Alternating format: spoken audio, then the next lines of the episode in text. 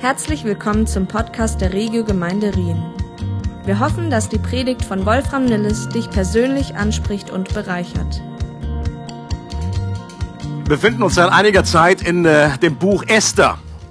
Und äh, ich bin, äh, je länger ich in so einem Buch mich befinde und dann äh, da äh, Gold versuche zu schürfen äh, unter der Woche, äh, bin ich am meisten selber gesegnet, weil mich das einfach begeistert, obwohl ich das schon so oft gelesen habe, aber dann doch neue Aspekte sehe. Und ich hoffe, dir geht es ähnlich, dass ich das einfach, dass man fasziniert ist durch so ein Bibelbuch, wie das, obwohl das tausende von Jahren alt ist, dass das heute noch in unsere Situation hineinspricht, dass da Prinzipien enthalten sind, die auch uns heute gelten. Oh, und äh, dass mir die verschiedenen Charaktere anschauen. Für mich ist das spannender als irgendwie so ein Netflix-Streifen. Äh, und es ist nicht nur based on a true story, sondern it is a true story.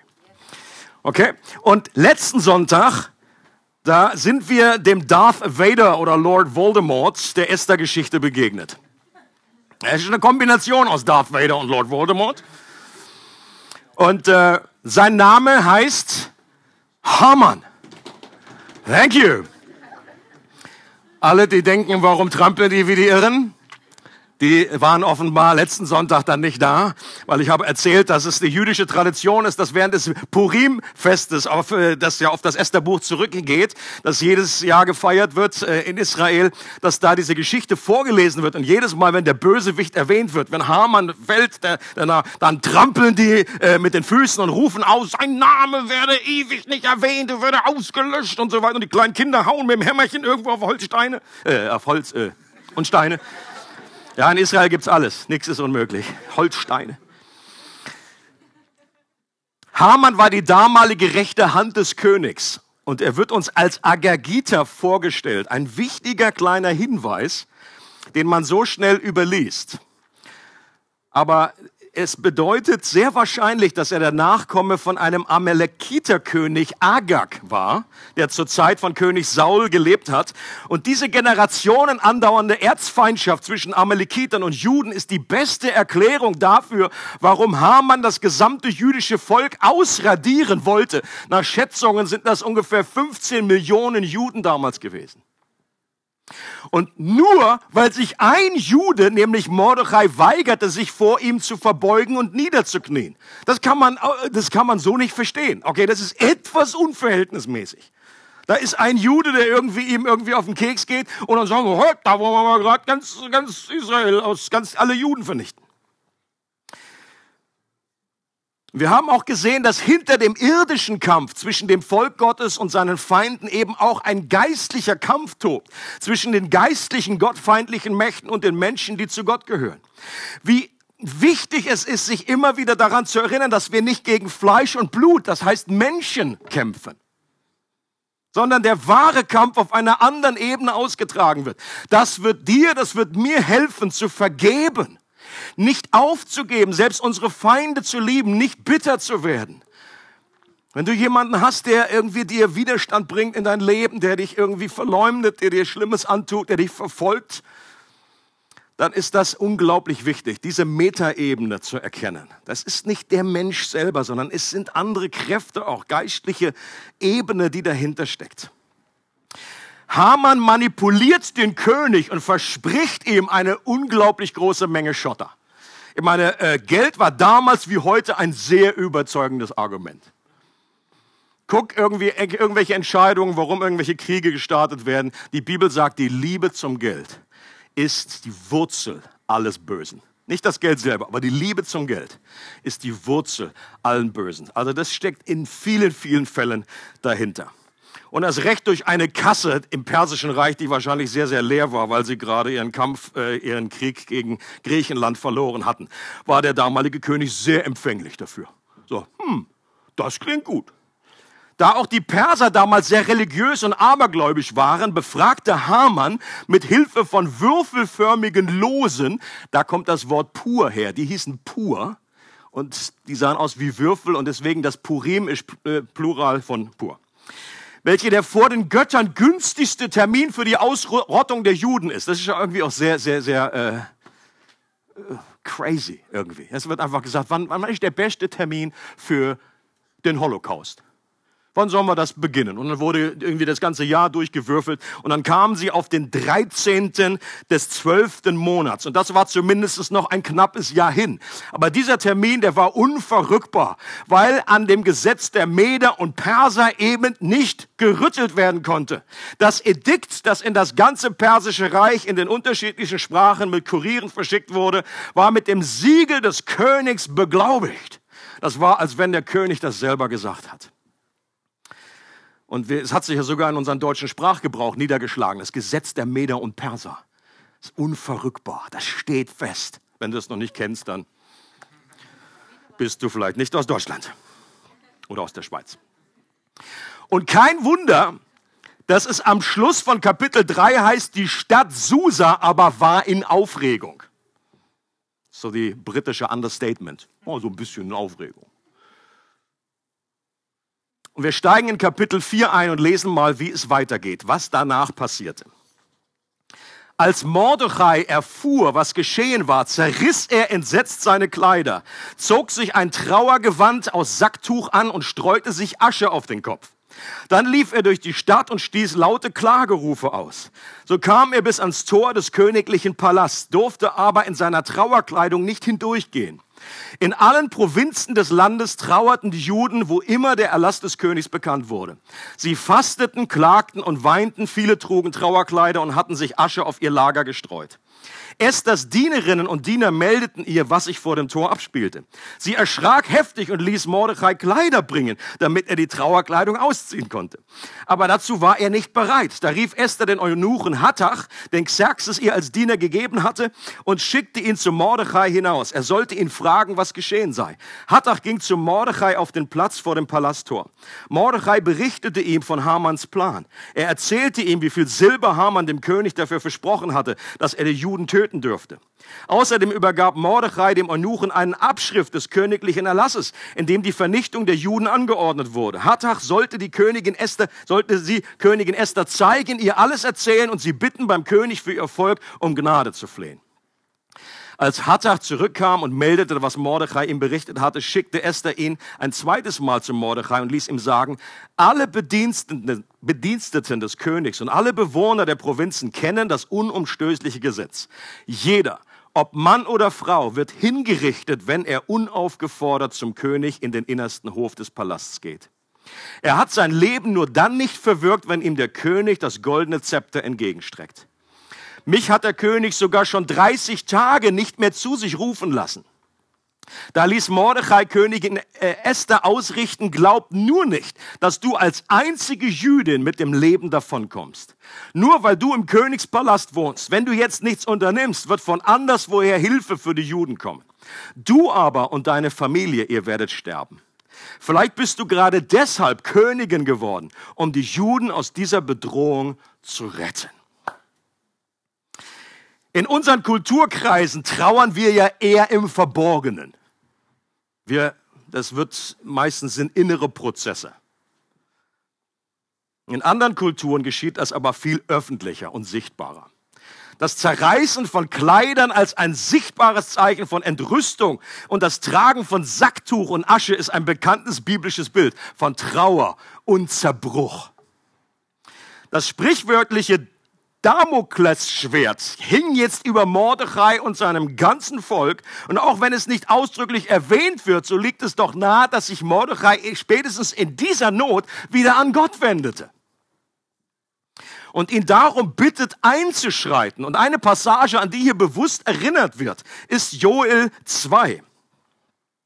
Da heißt es, so spricht der Herr, auch jetzt noch könnt ihr zu mir zurückkommen. Tut es von ganzem Herzen, fastet, weint und klagt. Ja, kehrt von ganzem Herzen zu mir um. Zerreißt nicht nur eure Kleider als Zeichen der Trauer. Kommt zurück zum Herrn, eurem Gott, denn er ist gnädig und barmherzig. Seine Geduld ist groß und seine Liebe grenzenlos.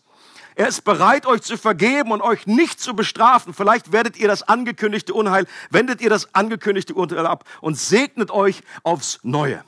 Also hier war auch eine Situation, wo äh, durch eine große Heuschreckenplage dass das Volk Gottes, die Juden damals in einer unglaublichen Krise waren. Und das war, hatte auch damit zu tun, dass sie sich abgewendet hatten von Gott.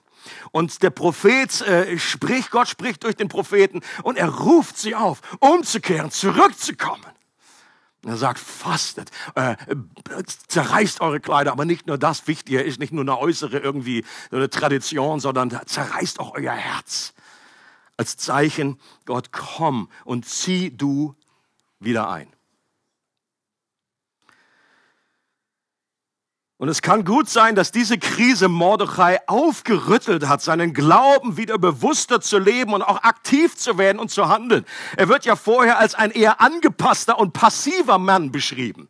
Okay? Der hat zuerst da gesagt, verrat das bloß nicht, dass du Jüdin bist. Das spricht nicht gerade dafür, dass er unglaublich seinen Glauben so irgendwie äh, praktisch ausgelebt hat. Aber plötzlich wendet sich das Blatt. Auch andere Juden im ganzen persischen Reich fangen auf diese Art an zu trauern. Es scheint die menschliche Natur zu sein, dass wir oft das Richtige erst dann tun, wenn es zu schmerzhaft wird, weiterhin das Falsche zu tun. Nochmal. Es scheint die menschliche Natur zu sein, dass wir oft das Richtige erst dann tun, wenn es zu schmerzhaft wird, weiterhin das Falsche zu tun. Ein ganz einfaches Beispiel dafür ist immer der Zahnarztbesuch weiß nicht, wie das bei euch ist, ob ihr das euch gerne irgendwie als Highlight irgendwie so eintragt. Zahnarzt! Und dann schon vorher irgendwie so einen kleinen Kalender habt, so Abreißkalender und euch freut auf diesen Termin. Ich gehe meistens nur, wenn die Alternative zu schmerzhaft ist. Und der Schmerz, der Druck so hoch ist, ist okay, okay, ich rufe an, bitte, bitte, bitte, bitte, reiß mir etwas raus. Bohr irgendwas auf mach irgendetwas. Und wenn er mich dann fragt, soll es mit Betäubung oder ohne sein? Ja, natürlich mit! Was ist das für eine Frage? Gib mir fünf Spritzen! Es liegt auch nahe, dass besonders Mordechais Leben durch diese Krise besonders erschüttert wurde. Warum? Weil er realisierte, dass dieser geplante Holocaust durch seine eigene Handlung ausgelöst wurde. You remember? Ich meine, was muss das, was muss das für, für ein Gefühl bei ihm äh, gewesen sein? Der hat sich sicherlich gedacht, naja gut, hat das vielleicht irgendwie gerechtfertigt. Naja, das, das ist der Erzfeind der Juden. Hallo, das ist eine, der Agagita, der Agagita. Das Wort allein schon, der Agagita. Vor dem verbeugt man sich nicht. Vielleicht war er selbstgerecht und so weiter. Aber doch hat er, das wollte er nicht. Das wollte er natürlich nicht auslösen.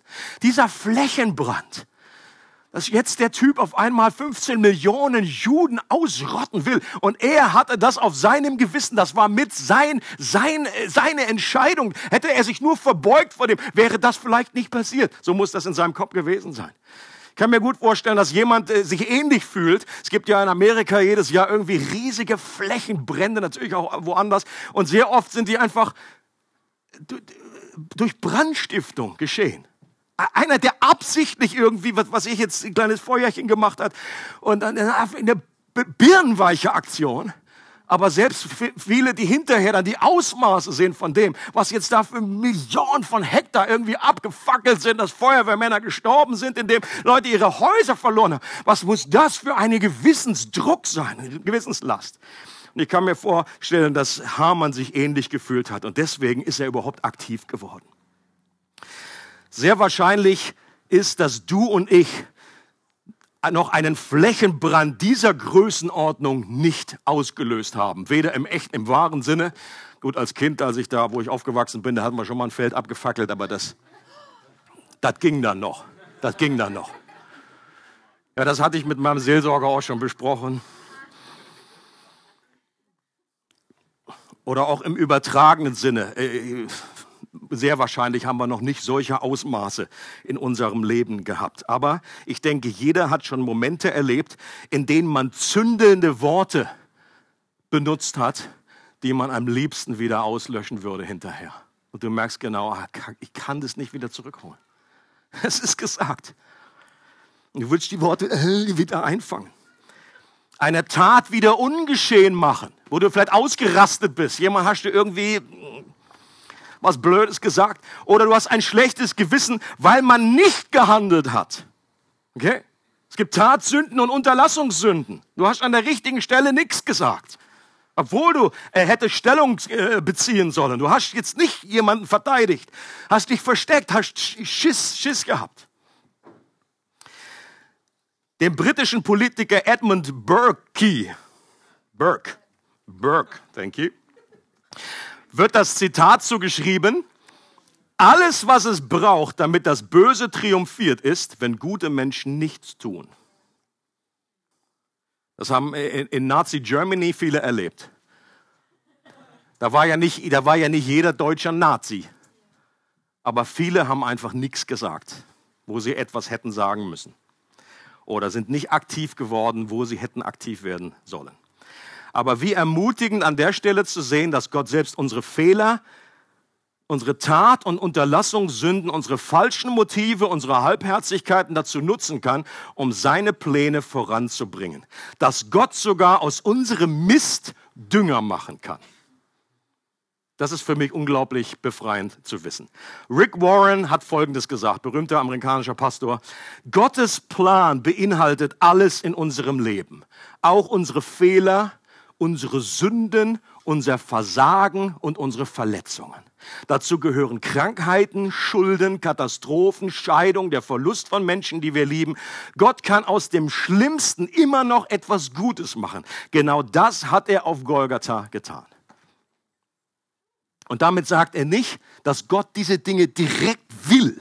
Okay, versteht mich nicht falsch. Gott will nicht Scheidung. Er will nicht Krankheit aber trotzdem kann diese Dinge in seinem Plan eine Rolle spielen und er kann aus diesem gesamten Teppich äh, etwas weben, was unwahrscheinlich kostbar ist und was ihn verherrlicht. Mordechai war endlich aufgewacht, man nennt es auch erweckt. Er hat eine persönliche Erweckung erlebt, er wurde wach geküsst. Und jetzt setzt er sein Leben gezielt für Gottes Sache ein. Er lässt sich nicht von seinen falschen Entscheidungen und Sünden lähmen, sondern vertraut der vergebenden und wiederherstellenden Gnade Gottes. Die Versuchung für äh, Mordechai war sicher, sich in eine warme Wanne des Selbstmitleids zurückzuziehen und das irgendwie ständig immer einlaufen zu lassen. Ich habe es versemmelt. Ich bin schuld an der Misere. Gott kann mich nicht mehr gebrauchen. Ich habe mir selbst ins Knie geschossen und noch ein bisschen mehr Wasser. Und da würde er vielleicht bis heute noch drinnen liegen mit verschrumpelter Haut. Aber er hat dieser Versuchung nicht nachgegeben. Vielleicht hat er in der stillen Zeit einen Psalm rausgeholt, und zwar Psalm 51. Und er hat sich äh, David zum Vorbild genommen, der auch einiges auf dem Kerbholz hatte. Und in Psalm 51 bekennt David seine Schuld, die, die, die er noch nicht mal selber irgendwie bekannt hat, sondern ein Prophet kam zu ihm, hat ihm seinen Finger in das Auge gesteckt und gesagt, du bekennst jetzt die Schuld. Du bist der Mann. Und David sagt, aha, ja gut, wenn es so deutlich kommt, dann und dann bekennt David seine Schuld vor Gott und sagt, Gott, vor dir allein habe ich gesündigt. Und dann ist interessant, was er dann kurze Zeit später sagt. Psalm 51, Vers 14. Hilf mir, indem du mich bereit machst, dir gerne zu gehorchen. Dann will ich denen, die sich von dir abgewendet haben, deine Wege zeigen. Das ist, das, das ist verrückt. David sagt, der Fehler, den er gemacht hat, und immerhin hat er Ehebruch begangen und er hat den, er war ein Auftragskiller und hat den Mann dieser Frau umbringen lassen. Das war jetzt nicht irgendwie, dass er mal eine Kippe irgendwo hingeschmissen hat. Das war eine andere Ebene. Und was macht David? Er sagt, dieser Fehler, der disqualifiziert mich nicht. Im Gegenteil. Er kann mir helfen und mir eine Glaubwürdigkeit geben, dass ich andere Menschen auch den richtigen Weg in Gott weisen kann weil ich selber durch so ein Tal gegangen bin, weil ich selber vergebene Gnade empfangen habe. Und das finde ich gewaltig. Und da hat er sich vielleicht anstecken lassen von diesem, von diesem Vorbild. Eine andere Versuchung für Mordechai wäre sicherlich gewesen, die Frage, ja, wie kann, wie soll ich als einzelne Person diese ausweglose Situation schon ausrichten? Was, als ich, als Einzelner? Das stelle ich mir auch immer wieder die Frage. Du machst irgendwie Nachrichten an überwältigende Problems everywhere. Und man fragt sich sofort, ja, ich als ein, was soll ich denn schon tun? Wird das überhaupt was bewegen, wenn ich mich jetzt bewege?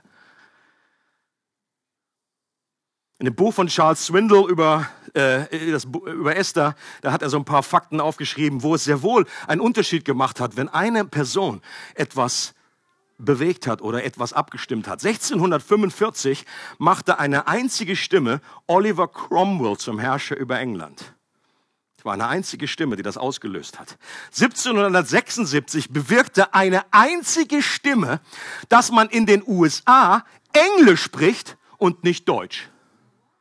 Das ist ein Drama. Nein. 1923, hier ein Negativbeispiel, gab eine einzige Stimme Adolf Hitler die Macht über die Nationalsozialistische Partei. 1923. Auch in der Bibel wird immer wieder unterstrichen, dass ein einziger einen riesigen Unterschied machen kann. In Jeremia 5, Vers 1 sagt Gott selber, durchstreift die Gassen Jerusalems, seht doch und erkundet und sucht auf ihren Plätzen, ob ihr jemanden findet, ob einer da ist, der Recht übt, der Treue sucht, so will ich ihr vergeben. Gott will kein Gericht, er will nicht strafen, er will vergeben. Und Gott äh, geht runter auf eine Person, wenn eine Person gerecht ist vor ihm.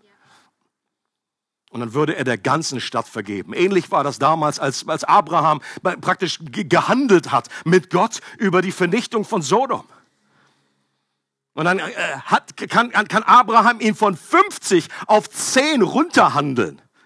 Wenn nur zehn drin zu finden sind, dann werde ich die Stadt nicht vernichten. Ich kann mir gut vorstellen, wenn er weitergemacht hätte, dass er bis zu einer Person gekommen wäre. Ein berühmter Bibelvers aus 2. Chronik 16, da heißt es, denn des Herrn Augen durchlaufen die ganze Erde, um denen treu beizustehen, deren Herz ungeteilt auf ihn gerichtet ist. Ich stelle mir das jedes Mal so vor, dass Gott, gut, er braucht natürlich kein Fernglas, aber trotzdem hilft mir einfach in meinem Bild. Gott sitzt einfach und guckt mit dem Fernglas und seine Augen durchlaufen die ganze Erde. Und was ich mehr möchte als alles andere auf dieser Welt ist, dass sein Auge, sein Glas bei mir stehen bleibt, dass er mich findet um mir beizustehen. Warum? Weil ich von ganzem, nicht weil ich perfekt bin. Glaubt er, wenn, wenn das da drin stehen würde, dann müsste er lange suchen. Sondern ungeteilten Herzens zu sein, eine Sache zu wollen. Gott zur Priorität zu machen, das ist damit gemeint. Und ich wünsche mir für jeden, der hier sitzt, dass er dieses Gebet auch, dass dieser Wunsch in deinem Herzen ist. Dass Gott stehen bleibt bei dir. Dass er sagt, ich habe jemanden gefunden, mit dem werde ich Geschichte schreiben.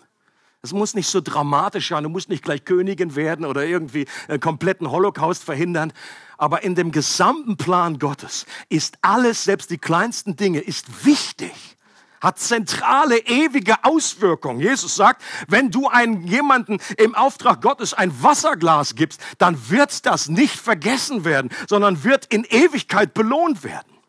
Und offenbar hat Gott in dem Moment Mordechai gefunden und konnte ihm treu beistehen. Mordechai war jetzt auf einer Mission und lief, lief laut schreiend durch die Stadt, ging direkt Richtung Burg und setzte sich dann mit seiner Jutejacke und der Asche auf dem Kopf an das Tor zum Königspalast, weil die Security ihn nicht weiter durchgelassen hatte. Die haben irgendwie gesagt, nee, Trauer wollen wir hier nicht in, in der Burg. Das ist der König, der will nur happy, der will nur frohe Leute. Kein, kein, keine Trauer, keine Jute, keine Asche, weg. Esther bekommt Wind von dem merkwürdigen Verhalten Mordechais und möchte nur, dass sich der Onkel wieder beruhigt und mal was Anständiges anzieht. Meine, die Klamotten der älteren Generation sind ja für die jüngere immer meistens etwas peinlich. Okay? Das ist normal. Das war schon immer so, das war schon damals so, das ist auch heute so. Ähm, aber das muss für die Königin extra peinlich gewesen sein. Äh, Mordechai, Mordechai, nimm die Jutejacke, zieh sie aus. Was soll das? Nimm die Asche vom Kopf. Hast du nichts mehr anzuziehen, dann sag doch was. Dann schickt, er, schickt sie ihm, ist einfach so Ironie irgendwie in der Story. Dann schickt sie ihm ein paar Klamotten und er sagt, hallo, darum geht's doch hier gar nicht. Der Onkel wollte nichts anderes anziehen und dann schickt sie einen vertrauten Eunuchen zu ihm, um zu hören, welche Laus ihm eigentlich über die Leber gelaufen ist. Und Mordechai richtet, das möchten wir wissen, wie das übersetzt jetzt, äh, und Mordechai richtet ihr die ganze finstere Geschichte aus und gibt noch Beweismittel mit, damit klar ist, dass das keine Fake News sind und fordert sie auf, zum König zu gehen, um bei ihm um Gnade zu flehen. Und Esther schickt ihm gleich eine Liste zurück mit Gründen, warum das alles nicht funktionieren kann. Sie sagt, ich kann nicht einfach ungebeten beim König reinspazieren. Hallo? Das weißt du. Das weiß jeder hier. Das ist selbst für mich per Gesetz verboten, ein absolutes No-Go. Und zu Risiken und Nebenwirkungen muss man so einen Fall nicht seinen Arzt oder Apotheker befragen. Halsschmerzen mindestens. Halsschmerzen. Und dann sagt sie noch, ich bin übrigens 30 Tage nicht mehr bei ihm gewesen. Offensichtlich stehe ich auf seiner Gunstliste nicht mehr besonders hoch. Der hat jetzt andere gefunden, mit denen er sich vergnügt. Und deswegen ist das, die Chance, dass das klappt, ist sehr, sehr, sehr gering, dass ich da nochmal jetzt reingerufen werde. Und das waren ja keine billigen Ausreden, sondern echte, nachvollziehbare Gründe. Und dennoch hatte Esther hier eine wichtige Komponente nicht auf ihrem Schirm, nämlich Gott und seine Treue und seine Verheißungen. Und Mordechai hätte Esther nach ihrer Antwort ja zurücktickern können. Jetzt, wo du sagst, Esther, hast du recht. Risiko ist viel zu hoch. Will ich gar nicht, ich will dich nicht verlieren. Das war bestimmt nur meine Schnapsidee. Klappt wäre wahrscheinlich sowieso nicht. Viel zu unwahrscheinlich. Sollten uns ja jetzt auch an die Gesetze halten. Das wäre doch eigentlich die Antwort von einem liebevollen Onkel gewesen. Für den Esther wie seine eigene Tochter war. Und jetzt hören wir uns aber noch mal, lesen wir nochmal diese, diese Verse, diese paar Sätze, die Mordechai stattdessen sagt. Die klingen ein bisschen anders. Ja, sagt er, glaub nur nicht, dass du als einzige Jüdin mit dem Leben davonkommst. Nur weil du im Königspalast wohnst. Wenn du jetzt nichts unternimmst, wird von anderswoher Hilfe für die Juden kommen. Du aber und deine Familie, ihr werdet sterben. Vielleicht bist du gerade deshalb Königin geworden, um die Juden aus dieser Bedrohung zu retten. Das ist, eines der Höhepunkte in der Esther-Story. Diese paar Sätze gehören wahrscheinlich zu einem der wenigen Ansprachen in der gesamten Geschichte. Es gibt so berühmte Ansprachen oder Aussagen oder kleine Predigten oder wie auch immer, die die Geschichte geschrieben haben, die das die Schicksal eines ganzen Volkes verändert haben, wie so eine Türangel, auf der also die Tür hängt und einfach umschwingt und Geschichte für immer verändert. So eine, eine der berühmten Reden ist von äh, äh, Churchill, als er damals im Zweiten Weltkrieg die Engländer hinter sich versammelt. Und, und das war so auf den Punkt und das war so, hatte eine prophetische Art damals. Das ist noch heute, wenn du das siehst oder wenn du das liest, da, da, da, da gibt es Enten, Entenhaut, Goosebumps, Hühner, whatever. Entenhaut.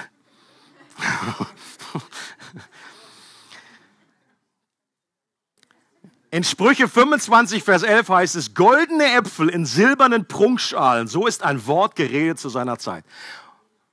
Und genauso ist das auch. Das waren goldene Äpfel in silbernen Prunkschalen, die hier Mordechai an Esther weitergeleitet hat.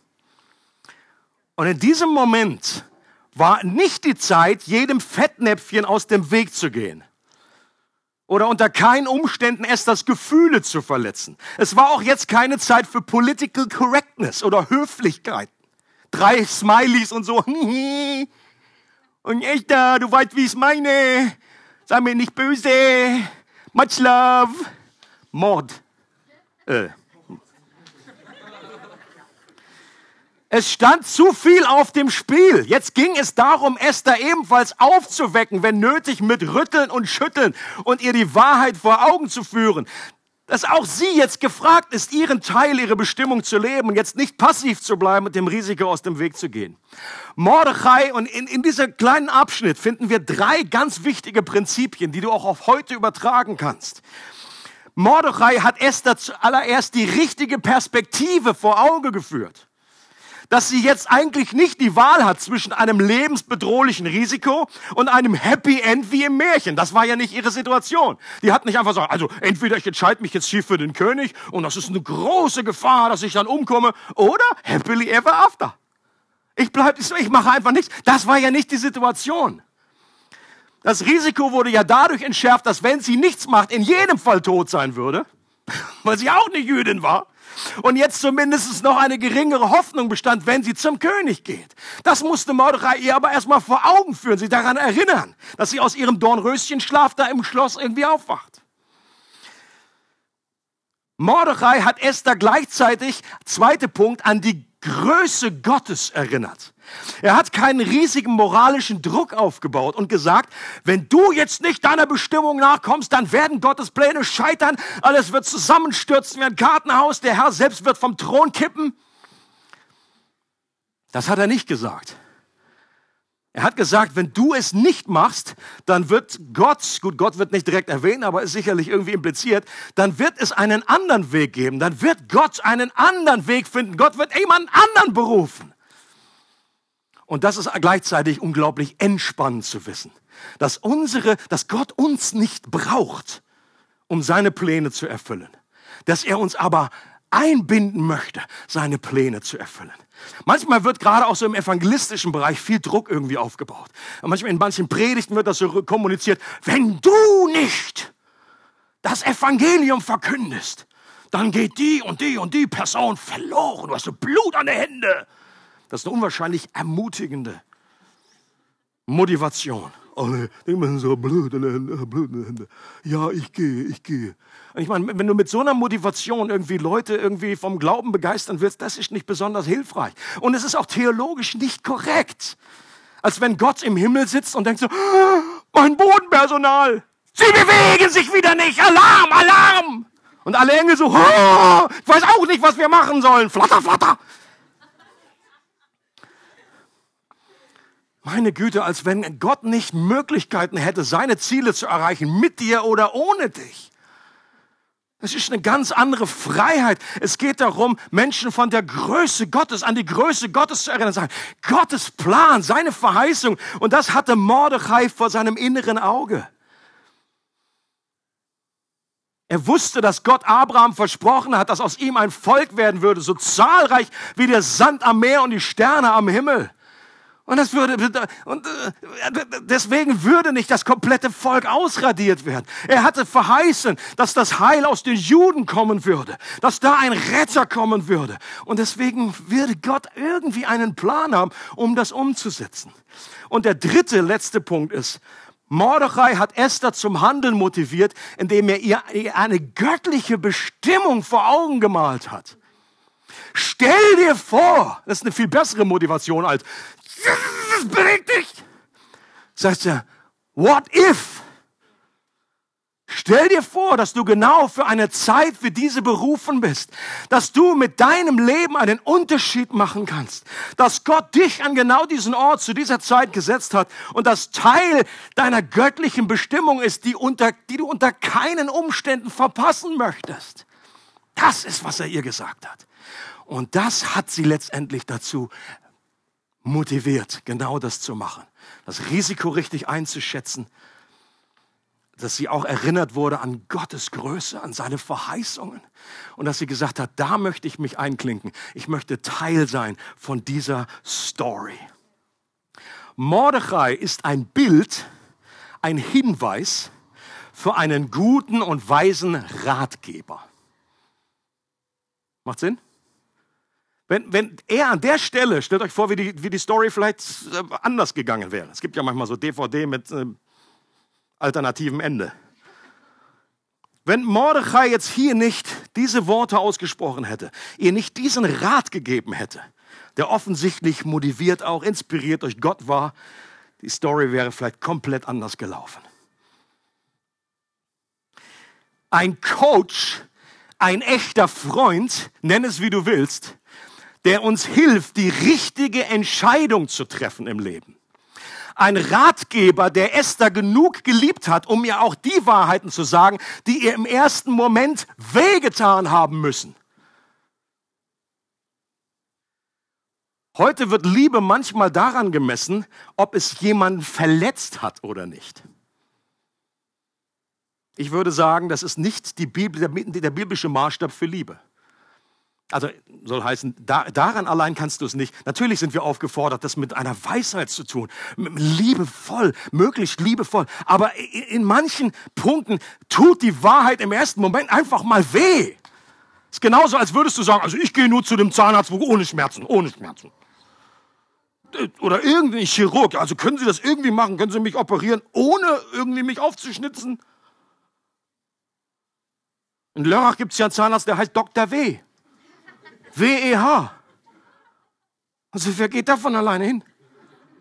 Der Name ist Programm. Es geht einfach, in dieser Welt geht es einfach manchmal nicht. Um Heilung zu, äh, am Ende zu haben, muss es manchmal tief geschnitten werden, braucht es eine Wurzelbehandlung. Ich meine, das ist doch kein guter Arzt, der sagt einfach, du bei uns, ich, ich betäub das einfach, äh, ich betäub sie jetzt drei Jahre lang und dann ist alles gut. Es muss, es muss einfach manchmal härter eingegriffen werden. Bei der, in der Bibel wird Liebe daran gemessen, ob sie die Wahrheit weitergibt. Okay? Und nicht, ob sie mal zwischendurch irgendwie etwas verletzt. In Sprüche 28, Vers 23 heißt es, wer einen Menschen zurechtweist, findet letztlich mehr Gunst als einer, der mit der Zunge schmeichelt. Ich finde das eine, äh, echt eine große Herausforderung. Weil ich habe das schon, äh, ich habe mir manchmal den Mut zusammengenommen und habe Menschen zurechtgewiesen. Und was dann aber, was mir dann irgendwie aufgefallen ist, was mir eigentlich schon vorher klar war, aber dann nochmal bestätigt wurde, dass dann in dem Moment nicht eine kleine Band von Engeln dahinter steht und sagt, Halleluja, that's amazing! Und und gleich in dem Moment dann irgendwie Gunst vom Himmel regnet. Sondern äh, es kann gut sein, dass das äh, irgendwie Jahre dauert, bis vielleicht eine Person mal sagt, und du, das hat unglaublich wehgetan damals. Das habe ich nicht verstanden und ich habe dich innerlich irgendwie. Aber danke dir nochmal. Vielleicht geschieht es auch nie in diesem Leben. Das muss man auch reinem Glauben machen, ohne jetzt direkt das Echo, ein positives Echo zu erwarten. Wer einen Menschen zurechtweist, findet letztendlich mehr Gunst als einer, der mit der Zunge schmeichelt. Und die Frage an dich und mich an dieser Stelle ist, Hast du solche Ratgeber in deinem Leben? Mindestens einen. Besser ist mehrere. In Sprüchen heißt es auch, wo mehrere Ratgeber sind, kommt etwas zustande. Da gelingen Pläne. Aber wenn du nicht einen einzigen Ratgeber hast, und ich jetzt meine nicht irgendwie jemand, der dir irgendwie sowieso immer äh, äh, den Bauch kitzelt und äh, das sagt, was du sowieso hören willst. Sondern ein echter Freund, ein echter weiser Rat, ein göttlicher Ratgeber, der dir sagt, was du eigentlich hören müsstest. Die Frage ist, hast du so einen Menschen? Und natürlich ist das dann immer noch nicht die Garantie, dass du dich auch danach dann richtest. Du musst es selber immer noch auch sagen, ich möchte das. Sie sagen, danke für deine, für deine Meinung. Das ist deine Meinung. Das ist schön. Danke dafür. Und ich glaube, es ist auch wichtiger, dass wir Menschen in unserem Umfeld, dass A, müssen die eng genug dran sein, um dich wirklich zu kennen. Was ich jetzt hier nicht sage, zum Beispiel in einer Gemeinde, dass hier jeder irgendwie jemanden irgendwie ins Leben reinfaselt. Davon spricht überhaupt keiner. Also, da gibt's ja, das ist ja auch, das ist manchmal äh, ein bisschen schmerzhaft so in, in, äh, in, in Gemeinschaft überhaupt, aber auch in christlicher Gemeinschaft passiert das. Ja, dass jeder da eine Meinung hat und so, oh, nee. Also wie das läuft, nein, nein, nein. Da hat jeder irgendwie was zu sagen, sondern das sind einfach ein paar wenige, die nah genug an dir dran sind, um dich zu kennen okay, und den du auch nicht nur die Erlaubnis gibst, in dein Leben reinzureden, das ist ja schon mal stark Schritt Nummer eins, aber das alleine reicht auch nicht, sondern du gibst ihnen den Auftrag, in dein Leben reinzusprechen. Das ist nochmal was anderes. Denn wir wissen alle, dass wir alle Schiss haben und dass es wir dann nicht irgendwie, ja, du hast doch mal gesagt, ich habe Erlaubnis, darf ich mal irgendwie, nein. Du, du kriegst den Befehl, am besten gibst du jemanden einen Zettel und den müssen sie mit Blut unterschreiben Das schneiden wir hinterher raus. Dass du in einem Moment, wenn andere erkennen, dass du irgendwie gegen die Wand fährst, dass du irgendwie komisch geworden bist, dass du irgendwie nicht mehr alle zusammen hast, dass sie dich ansprechen müssen. Früher oder später wirst du, werde ich in Situationen kommen, bist du vielleicht schon, wo wir wichtige Entscheidungen treffen müssen, die große Auswirkungen haben in Bezug auf dein Beruf, in Bezug auf Beziehungen, in, Be in Bezug auf deine Gesundheit, deine Zeit, deine Finanzen, dein Wohnort, wo du haust. Und in solchen Zeiten brauchen wir weise göttliche Ratgeber, die uns kennen, auf die wir hören, weil wir selbst oft viel zu dicht dran sind, weil wir blinde Flecken haben, weil Hormone uns irgendwie im Weg stehen. Klassisches Beispiel ist ja, wenn man in einem Verliebtheitszustand ist. Es ist inzwischen auch wissenschaftlich belegt, dass das einen, sehr, einen ähnlichen Effekt hat, wie wenn man unter Droge ist. Du bist nicht ganz zurechnungsfähig. Und deswegen brauchst du an so einer Stelle Menschen, die dich genug lieben, um irgendwie hineinzureden mit aller Weisheit. Punkt Nummer eins, hast du solche Personen in deinem Umfeld? Punkt Nummer zwei ist, bist du so eine Person für andere? Ich habe diese, diese drei Punkte hier, die aus, aus diesem aus dieser Ansprache, aus, dieser, aus diesem Ratschlag von Mordechai nochmal genommen. Und ich glaube, und das kann man verknüpfen, das kannst du für dich selber nehmen. Richtige Perspektive jemandem weiterzugeben, braucht Weisheit und Mut. Okay? Du musst eine Person zu einer Person werden, die weise, die weise ist und die auch den Mut besitzt, die Dinge anzusprechen. Das zweite ist, bei Gottes Größe geht es darum, dass du eine gewisse Demut entwickelst. Dass du weißt, okay, es geht nicht alles um uns. Gott dreht sich nicht nur um uns und, und wir sind das Zentrum des, des Universums, sondern Gott ist groß. Gott ist größer. Er ist über allem. Und äh, und dass wir einen Glauben haben, einen Glauben kommunizieren können, selbst dann, wenn du nicht einspringst jetzt. Gott wird einen Weg finden und er wird seinen Plan umsetzen. Und bei dem letzten Punkt geht es darum, dass du eine Person voller Gnade wirst und auch Hoffnung weitergibst. Menschen eine Bestimmung zuzusprechen, bedeutet, dass du gnädig genug bist zu wissen, ja, auch mitten in unserer Zerbrochenheit, mitten in unseren Fehlern, kann Gott uns nehmen, uns gebrauchen, wie er einen Mordechai genommen hat, wie er eine Esther genommen hat, die nicht alle, alles möglich als perfekt waren und dass du Hoffnung weitergibst und zu so einer Art von Ratgeber wirst für andere Menschen. Gott sehnt sich danach, dass wir Menschen werden, die einfach weise sind und die ähm, Väter und Mütter sind in Christus. Das hat nicht nur mit dem, mit dem irdischen Alter zu tun, logischerweise, äh, aber Gott möchte, dass wir diese geistliche Reife haben, wo wir gute Ratgeber werden. Aber Entscheidend am Schluss ist Folgendes, das kannst du selber aus eigener Kraft und Anstrengung nicht werden. Es ist sicherlich hilfreich, wenn es gibt genügend Weiß, äh, weltliche äh, Weisheit auch, die helfen kann, um gute Ratgeber zu sein.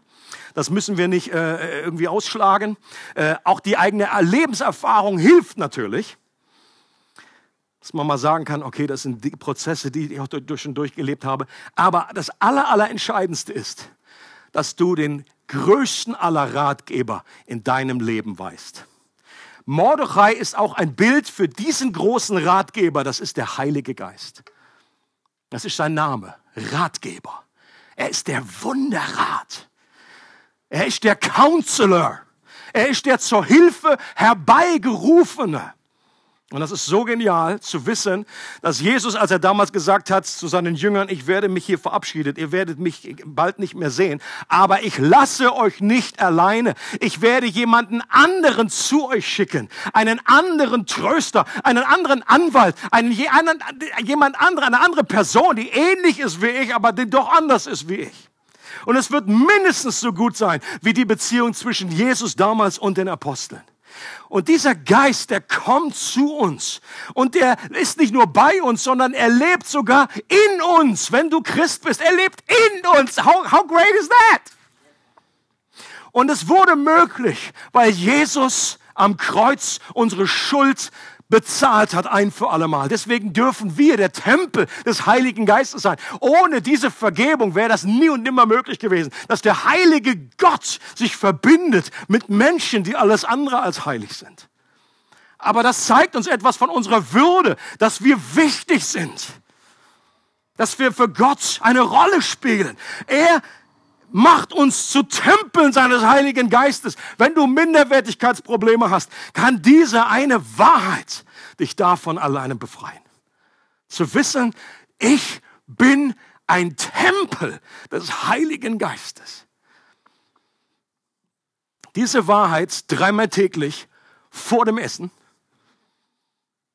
kann Heilung hervorbringen in deinem Leben. Und der Heilige Geist, der möchte uns auch an die richtige göttliche Perspektive erinnern. Jesus hat von ihm gesagt, er wird euch in alle Wahrheit führen und er wird euch an die Wahrheit erinnern. Er wird uns auch, wenn nötig, wach rütteln und wach küssen.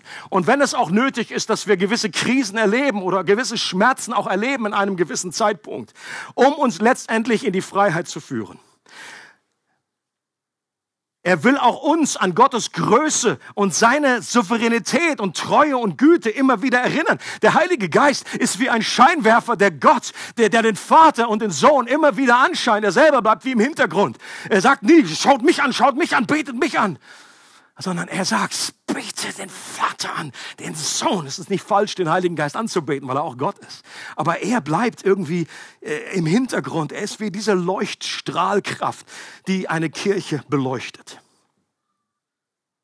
Und er will uns daran erinnern, an unsere Bestimmung dass Gott uns für seine großen Pläne nutzen möchte, dass es nichts Besseres gibt, als von Gott gebraucht zu werden und einen Unterschied zu machen in dieser Welt. Etwas zu bewegen, was ewige Auswirkungen hat. Er ist der Geist der Weisheit und der Stärke, der Demut äh, und des Glaubens. Er ist voller Gnade und Hoffnung. Er ist genau diese, er, er beinhaltet all diese Dinge, die wir auch brauchen, um Menschen guten Rat zu geben. Und die Frage ist nicht, ob wir den Heiligen Geist äh, oder, an, oder andere menschliche Ratgeber haben. Das, das ist kein falscher Widerspruch, sondern wir brauchen beides. Okay? Das, das wäre falsch, wenn wir sagen, ja, ich habe den Heiligen Geist, ich habe jetzt einen direkten Draht, das ist mein Counselor, ich brauche keinen anderen mehr. Das ist nicht das, was die Bibel sagt. Die Bibel redet stark davon, jawohl, wir, wir brauchen den Geist Gottes für uns, aber der Geist Gottes redet auch sehr stark durch andere Menschen zu uns. Deswegen braucht es Gemeinschaft. Ansonsten müssten wir uns nie mehr treffen und könnten alle irgendwie per WhatsApp-Gruppe verbunden sein.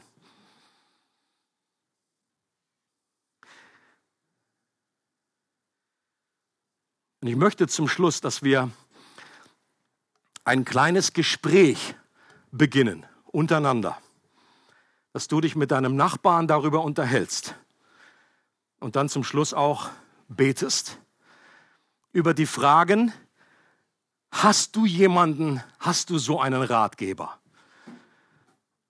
Und wenn nicht, vielleicht austauscht, okay, was steht dem im Wege? Äh, möchtest du einen haben? Darf ich dein Ratgeber sein? Nein, das musst du heute nicht sagen. Die zweite Frage ist, bist du so eine Person, die für andere ein Ratgeber ist? Hast du vielleicht andere Personen um dich, die du so begleitest, die du und das muss keine Dauer. Ich rede jetzt nicht von professionellen Mentoren und Coaches. Äh, das war auch sehr punktuell. Das, das kann natürlich so sein, aber auch Mordechai, der war einfach sehr punktuell in einer richtigen in einem richtigen Zeitpunkt hat er diesen goldenen Apfel auf dieser silbernen Schale getragen. Und das bist du dazu parat, bist du vorbereitet. Und dass wir auch dann dafür beten, für diese inneren Voraussetzungen, vor allen Dingen um den Heiligen Geist. Segnet euch, betet gemeinsam für die Kraft des Heiligen Geistes in eurem Leben. Dass dieser Glaube, diese Gnade, äh, diese, diese äh, Kraft und dieser Mut, dass er in euer Leben kommt. Vielleicht sagst du, ich kenne den Heiligen Geist noch gar nicht. Ist mir, äh, what is that? Wo gibt's das? Dann ist das auch eine gute Frage und du darfst dich gerne an jemanden wenden. Hier, komm zu mir, komm zu Chrisse hier vorne, komm zum Gebetsteam. Äh, wenn, wenn, du diese, an diesem Punkt nicht klar bist oder nicht weißt, äh, keine Ahnung, habe ich noch nichts von gehört. Gibt es in der Bibel auch eine Apostelgeschichte. Da waren Menschen, die haben schon irgendwie geglaubt und dann sagen die, äh, wir haben noch nie vom Heiligen Geist gehört. Was, was ist das?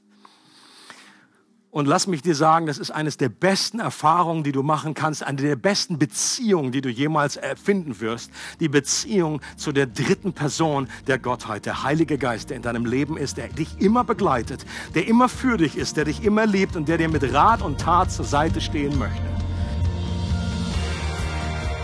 Es freut uns, dass du heute zugehört hast. Für weitere Predigten, Informationen und Events besuche unsere Gemeindewebseite www.regiogemeinde.ch.